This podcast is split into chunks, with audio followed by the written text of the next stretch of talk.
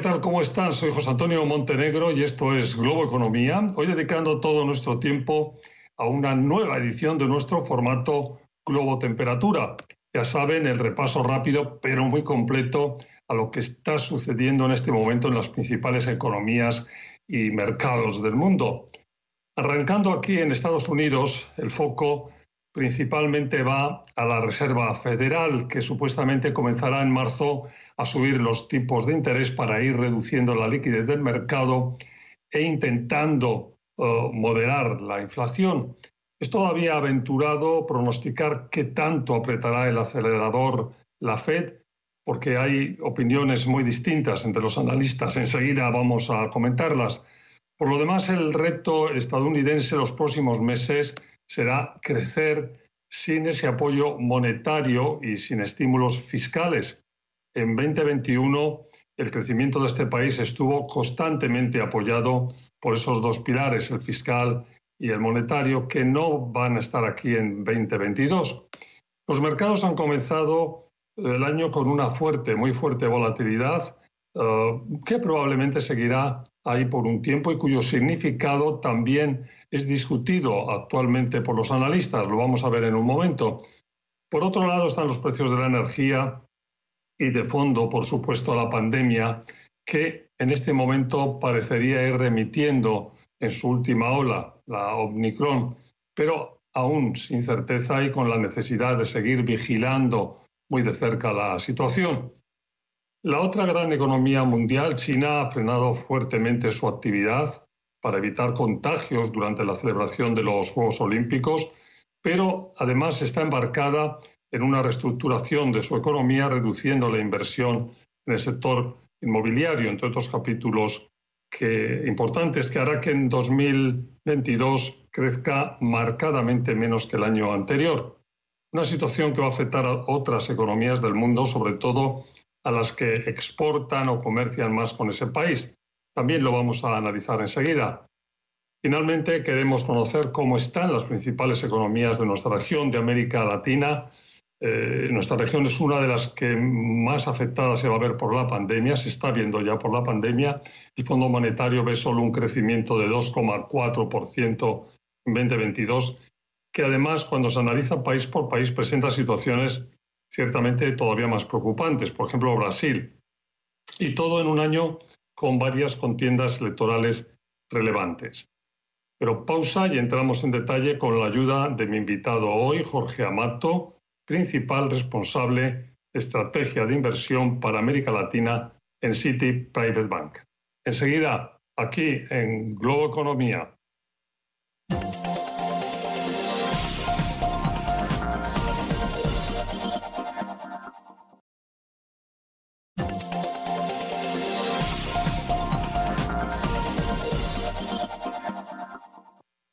Hola de nuevo, como les decía hace un momento, mi invitado hoy es Jorge Amato, principal responsable de estrategia de inversión para América Latina en City Private Bank. Eh, Jorge, siempre un placer tenerte con nosotros, bienvenido. ¿Qué tal, José Antonio? Muchas gracias. Y bueno, vamos a hacer nuestro repaso eh, favorito, globo temperatura, en poco tiempo, en esta media hora que tenemos, intentar conocer lo mejor posible qué está pasando en las principales economías y mercados del mundo, por supuesto en nuestra región, pero vamos a empezar con Estados Unidos. ¿Y qué hay que decir en este momento? ¿Cuál es la foto, Jorge? yo creo que Estados Unidos y, toda la economía global en realidad está pasando por un proceso de, ajuste, de normalización. Eh, los números y los datos que vamos a ver este año prácticamente en todo el mundo van a, indicar una moderación de, nivel de actividad económica, eh, pero es una moderación que viene después de dos años muy particulares, ¿no? Un 2020 con una contracción muy fuerte y un 2021 con un rebote muy fuerte. Entonces, el 2022 sí va a tener o vamos a observar números de crecimiento más bajos, pero no son números malos, o sea, son números que todavía deberían estar por encima de las tasas de crecimiento promedio de largo plazo. El reto, yo decía, no sé si estás de acuerdo, que es crecer sin los estímulos fiscales y tampoco sin las ayudas monetarias de estos años de atrás, ¿no? Sí, a ver, eh, estos fuertes estímulos fiscales y monetarios que se aplicaron en, una gran cantidad de economías en el mundo tuvieron como objetivo principal evitar un colapso durante el 2020 y ayudar a la economía a recomponerse en el 2021. Evidentemente eso funcionó, ¿no? Como decíamos recién, el 2021 tuvo tasas de crecimiento y de rebote muy fuertes en, todo el mundo y ahora es momento de retirar en gran medida eh, todo ese estímulo. Y creo que no es que los países no puedan crecer sin este nivel de estímulo. Creo que también hay que considerar que tanto en términos fiscales como en términos monetarios, creo que hay un consenso de que se sobreestimuló, o, por lo menos que hubo un, exceso que terminó en, distintos sectores de la economía y generó ciertas distorsiones que ahora hay que, hay que empezar a corregir. Entonces, creo que es, es normal, es esperado y es sano la idea de retirar una buena parte de, este estímulo. Y como gran protagonista por los movimientos que tendrá o que va a hacer, al parecer, a partir de marzo, la Federal Reserve, ¿no? El Banco Central estadounidense. Sí, obviamente la Reserva Federal, cada vez que entramos en un ciclo que requiere un ajuste de política monetaria, en este caso una política monetaria muy expansiva, hacia una normalización de nivel de tasa de interés, del tamaño del balance de la Fed, de las acciones de la Reserva Federal, eh, generan incertidumbre en el mercado, ¿no? Hay claramente un, cambio de dirección. Y los inversores y el mercado quieren saber eh, cuándo van a eh, comenzar este cambio de política económica, cuáles van a ser las variables que van a tocar, en qué magnitud, cómo lo van a hacer. Y la Reserva Federal tiene que parte de su trabajo es comunicar esto de manera eh, creíble al mercado, eh, pero obviamente es, muy complicado en un escenario en donde estamos pasando por un ciclo económico que, y, una etapa eh, que no hemos visto antes. ¿no? En gran medida la salida de, esta pandemia es, es un proceso nuevo. ¿no? Entonces, desde la perspectiva de la política económica es muy difícil pronosticar y la Reserva Federal le está pidiendo al mercado paciencia, ¿no? tiempo para ver efectivamente cómo salen los datos en los próximos meses y eso va a determinar el camino que la Reserva Federal va a tomar. Que va a tomar y el número de veces que va a ir subiendo los tipos de interés, donde yo decía en mi introducción que hay todo tipo de conjeturas, desde dos, tres hasta siete, siete veces. No sé cómo estáis vosotros en Citi eh, ¿Qué estáis un poco más o menos eh, anticipando? Sí, el, banco oficialmente tiene un pronóstico de 5 subas de 25 basis points, de 5 eh, subas en total este año. Este ahora, como bien decías, el, el, rango de dispersión es bastante amplio y tiene mucho que ver con la interpretación que cada analista le da al mensaje de la Fed. Uno querría suponer que la Reserva Federal va a ser relativamente gradual si los datos y si la economía se lo permiten. Bueno, pues vamos a una pausa cuando volvamos nos ocupamos de Asia y de Europa. Sean con nosotros Globo Economía.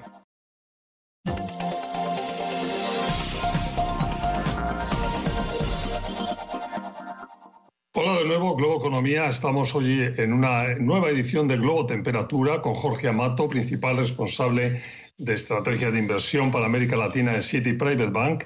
Este bloque, Jorge, decíamos que vamos a, repasar eh, Asia y eh, Europa. En, China, bueno, de, entrada, vuestra visión de la economía china en este momento. Sí, eh, para el 2022, de vuelta, una desaceleración con respecto al 2021, bastante más marcada porque el 2021 fue muy fuerte en China. Eh, niveles que quizás estén alrededor, en alrededor del 5% de crecimiento en términos eh, reales. Pero creo que es importante resaltar que China está en, en, un proceso distinto en cuanto a ajuste de políticas económicas. En realidad China este año es muy probable, de hecho ya ha comenzado a hacerlo en alguna medida, eh, que genere más estímulo y no menos estímulo, tanto fiscal como monetario. Y esto en alguna medida es porque China comenzó el ajuste de política monetaria a principios del año pasado, lo hizo mucho más temprano que, Estados Unidos.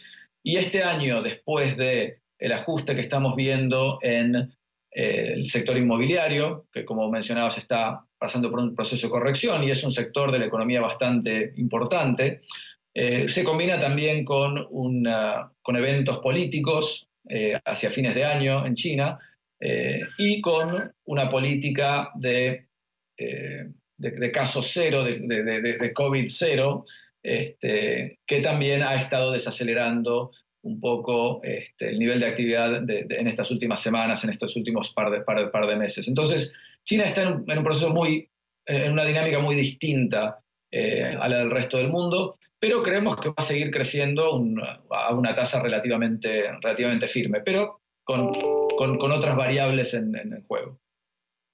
¿Qué, ¿Qué, tanto os preocupa este tema del parón por los Juegos Olímpicos eh, bueno, los Juegos Olímpicos más el tema de la variable Omicron y este parón de la economía, de los cierres de puertos, de cadenas de distribución. Eh, ¿Veis mucho más efecto ahí o en las próximas semanas o no? No, evidentemente hay, un efecto eh, negativo en cuanto al nivel de actividad por, todos, estos, temas, pero deberían ser transitorios. O sea, tanto eh, el componente de, Omicron como de, de, las Olimpiadas no son problemas estructurales, ¿no? Son, son diseñados por eh, el gobierno para generar ciertos efectos. Eh, van a tener este efecto de desaceleración, pero creo que tenemos de vuelta que esperar cuáles van a ser los datos efectivamente tiene un efecto de corto plazo, de incertidumbre, pero no debería generar un cambio de expectativas de largo plazo. Nos vamos a, Europa, que, bueno, eh, en Europa sobre todo está el tema de la energía, de, cómo va el tema de la política monetaria. En principio, ¿cuál es vuestra, eh, qué estáis viendo ahí? Sí, hace unos días tuvimos eh, comunicaciones o noticias con respecto a expectativas del Banco Central de Inglaterra y del Banco Central Europeo, ambos presentando un tono más eh, parecido al de la Reserva Federal, de que eventualmente tienen que actuar. Creo que en este momento el Banco Central de Inglaterra está en una posición un poco más cercana a comenzar a hacer movimientos en su política monetaria. El Banco Central Europeo todavía tiene que terminar con un programa de compras en su balance que lo debería estirar más allá de la segunda mitad del año eh, o, hacia la segunda mitad del año, con lo que suba de tasas por parte del Banco Central Europeo creo que son menos probables, eh, por no decir muy difíciles, hasta antes de fines de año. Eh, los precios del petróleo para nosotros obviamente son muy importantes, tienen un efecto significativo en, el consumo, en el ingreso disponible y por lo tanto también en, la, inflación. Eh, nuestras expectativas a mediano plazo, mediano y largo plazo son que vamos a ver precios del petróleo a la baja.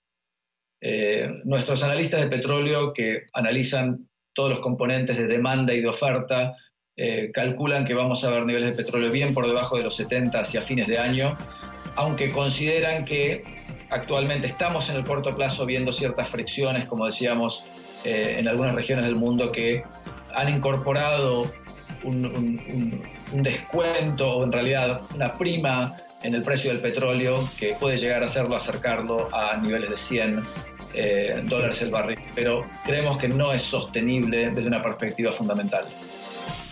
Muy bien, muy bien. Bueno, pues aquí hacemos una pausa. Cuando volvamos América Latina. Sean con nosotros Globo Economía.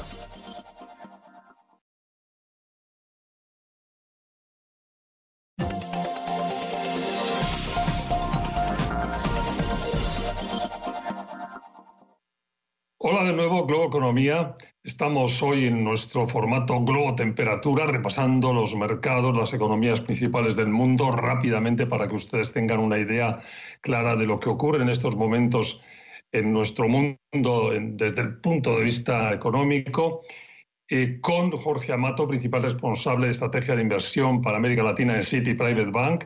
Y en este bloque vámonos a nuestra región, Jorge, que, que es la más o una de las más castigadas por la pandemia y que está en un momento francamente otra vez eh, complicado, ¿no? Sí, eh, la región en términos generales también va a sufrir este proceso de, moderación, de desaceleración y quizás en mayor medida que otras regiones del mundo, ¿no? Y esto tiene que ver con factores estructurales eh, de inversión, capacidad por el lado de las cuentas fiscales, de continuar eh, con, políticas este, estimulativas. Y de hecho, por el lado de la política monetaria, los bancos centrales en Latinoamérica ya desde hace varios meses eh, han estado ajustando su política monetaria y es una política monetaria que es mucho más restrictiva, ¿no? Y esto lo han estado haciendo para combatir las expectativas de inflación que han estado en, el alza durante todo el año pasado. Déjame que hagamos un poco un repaso por, por las grandes economías de, de, la región. Brasil, yo decía muy rápido en mi introducción, bueno, que, el crecimiento esté esperado para la región a lo largo de, de 2022, que es de 2,4, bueno, 2,4 según el Fondo Monetario Internacional, pero de ese orden, cuando uno ve, por ejemplo, Brasil, es todavía muchísimo más bajo, ¿no? ¿Qué estáis eh, anticipando por cómo está el tema en Brasil? Sí, Brasil puede llegar a, prácticamente no crecer eh, en, términos de Producto Bruto Real este, año.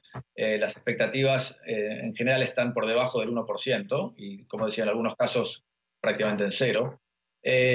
hay y de, vuelta, acá tenemos que, mezclar y considerar lo que son variables estructurales de la economía junto con un nivel de incertidumbre con respecto a las elecciones hacia fin de año, eh, que creemos que probablemente va a empezar a recalentar un poco la temperatura en, eh, mayo, junio de este año. Déjame que, vayamos a México. ¿Se va a beneficiar México de esta, bueno, eh, cierta bonanza o esta cierta eh, fuerza de la economía en Estados Unidos del, año anterior y, bueno, también en parte de este? En cuanto a los beneficios de los movimientos de cadenas de distribución, de producción hacia otras regiones del mundo, sí, hay un beneficio eh, que México está eh, aprovechando de alguna forma y, y, ese sector externo de producción y exportación, particularmente hacia Estados Unidos, continúa siendo el motor principal de la recuperación y del crecimiento en México. Bueno, nos vamos a tener que ir rápido. Entonces nos volvemos otra vez globales, eh, lo que es la economía global. ¿Cuál es un poco tu rápida descripción para los próximos, el más inmediato futuro? No, en términos generales, o sea, tenemos que esperar una moderación eh, de crecimiento en toda la economía global. Como dije al principio, creo que no es algo negativo el hecho que estemos pasando por esa moderación, porque en realidad es una moderación hacia crecimiento sostenible. Eh, esperamos también una moderación de la inflación, eh, junto con estos ajustes de política monetaria. Eh, y creo que esto es, es, un escenario en donde las expectativas de retorno por parte de los inversores para con los mercados también tienen que moderarse. O sea, va a ser muy difícil que veamos los niveles de retornos que vimos en el 2021 pero es parte de este proceso de normalización. De vuelta, no es algo negativo, eh, sino más bien es parte de, esta normalización. Jorge, pues como siempre, muchísimas gracias por ayudarnos a hacer este repaso tan ambicioso que intenta abarcar tanto en tan poco tiempo, pero que con invitados como tú podemos hacerlo. Muchas gracias. Encantado, muchas gracias. Fue Jorge Amato, principal responsable de estrategia de inversión para América Latina en City Private Bank. Gracias, gracias a ustedes por su atención. Recuerden que estamos cada siete días en nuestros horarios habituales y cuando ustedes quieran en nuestro podcast, el audio de Globo Economía. Hasta la próxima semana.